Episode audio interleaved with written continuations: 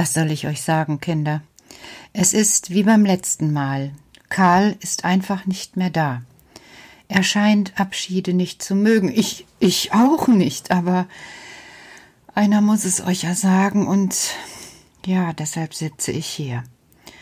Ja, ja, ihr könnt euch vorstellen, ich habe schon eine Runde geheult, wie auch beim letzten Mal, aber es ist, wie es ist, und ich habe auch gelernt, Karl zu vertrauen, dass er irgendwie doch immer bei mir ist. In meinen Erinnerungen, in meiner Freude, in mir und er möchte ja auch wiederkommen und ich hoffe es so sehr. Dagelassen hat er mir diesmal etwas, was ich euch vorlesen soll. Das ist ja was. Ein Brief, ein Brief vom Karl. Darin steht Liebe Petra, heute habe ich dir einen Brief gelassen. Nein, nicht von Mama, ganz allein von mir. Ich möchte dir sagen, dass es mir bei dir wieder gut gefallen hat.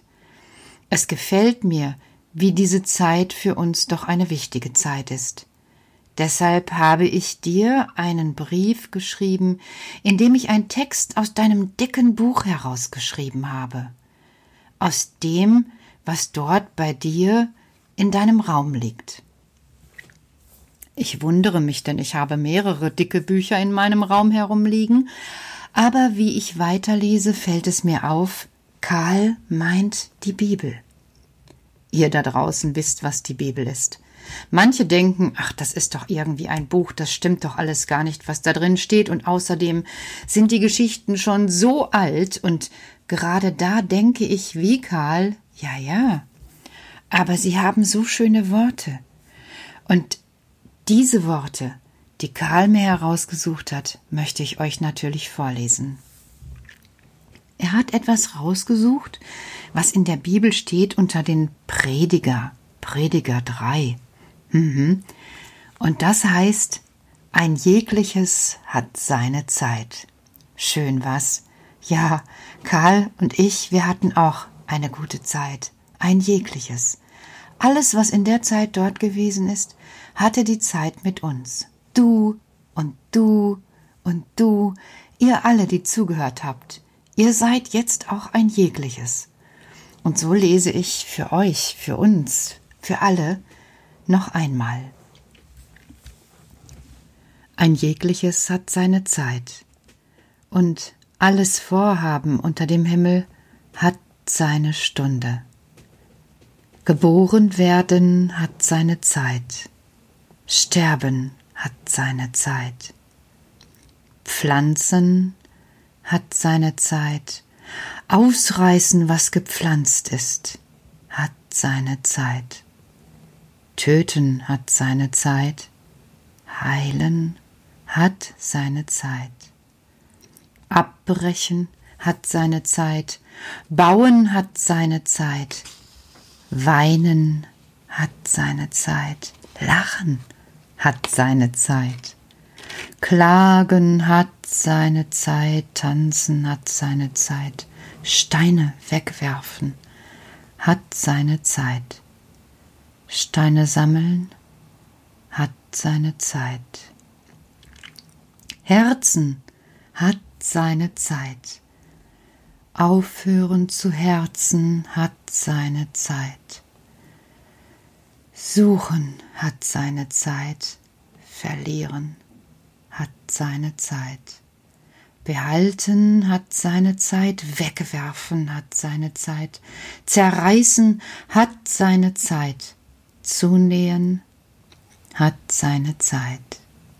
Schweigen hat seine Zeit. Reden hat seine Zeit. Lieben hat seine Zeit. Hassen hat seine Zeit. Streit hat seine Zeit. Friede hat seine Zeit.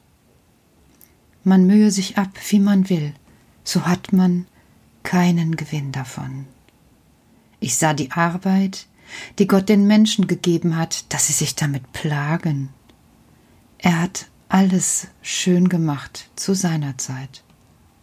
Auch hat er die Ewigkeit in ihr Herz gelegt. Nur dass der Mensch nicht ergründen kann das Werk, das Gott tut, weder Anfang noch Ende. Da merkte ich, dass es nichts Besseres dabei gibt als fröhlich sein und sich gütlich tun in seinem Leben. Denn ein jeder Mensch, der da isst und trinkt und hat guten Mut bei all seinen Mühen, das ist eine Gabe Gottes. Damit ist die Zeit diesmal mit mir und mit Karl vom Regal vorbei. Ein jegliches hat seine Zeit. Du hast das nicht verstanden? Macht nichts. Ich habe über 50 Jahre gebraucht, um diesen Text zu verstehen. Und seitdem bemühe ich mich, zu essen und zu trinken und meinen Mut für das Leben nicht zu verlieren. Und das wünsche ich euch, für das kommende neue Jahr nie den Lebensmut zu verlieren, sondern so fröhlich, zuversichtlich und friedlich zu sein und die Mühe darum zu haben, damit es gelingt, so wie Karl, vom Regal und ein ganz kleines bisschen ich und du auch. Kommt gut rüber.